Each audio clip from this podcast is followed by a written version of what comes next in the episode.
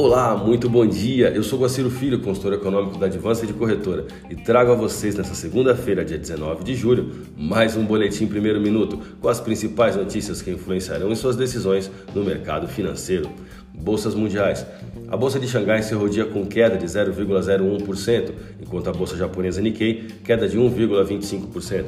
Mercado futuro norte-americano.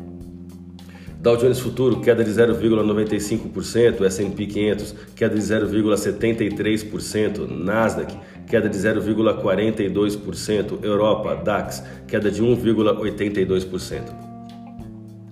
Após uma semana de muita volatilidade, o real brasileiro conseguiu se valorizar frente aos seus principais pares, como o dólar, euro e o renminbi, enquanto o Ibovespa, apesar de ainda operar abaixo dos 126 mil pontos, conseguiu avançar.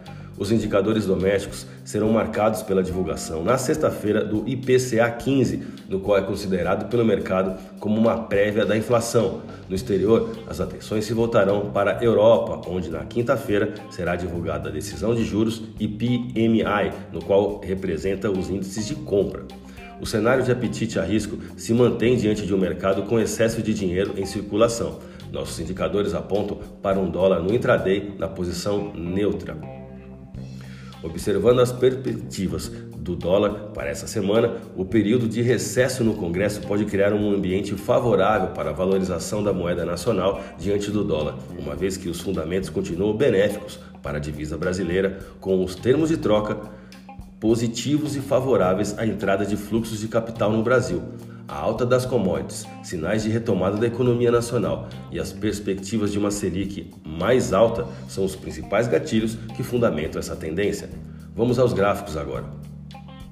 O dólar sofreu uma desvalorização de 2,6% na semana anterior, apesar de uma leve alta nos últimos dois pregões a moeda trabalha com uma resistência principal na taxa spot em 5,2066 e suportes bem definidos. O primeiro na média móvel de 21 dias na taxa spot de 5,0750 e na sequência um segundo suporte em 5,05 e ainda o suporte principal em 5,0193.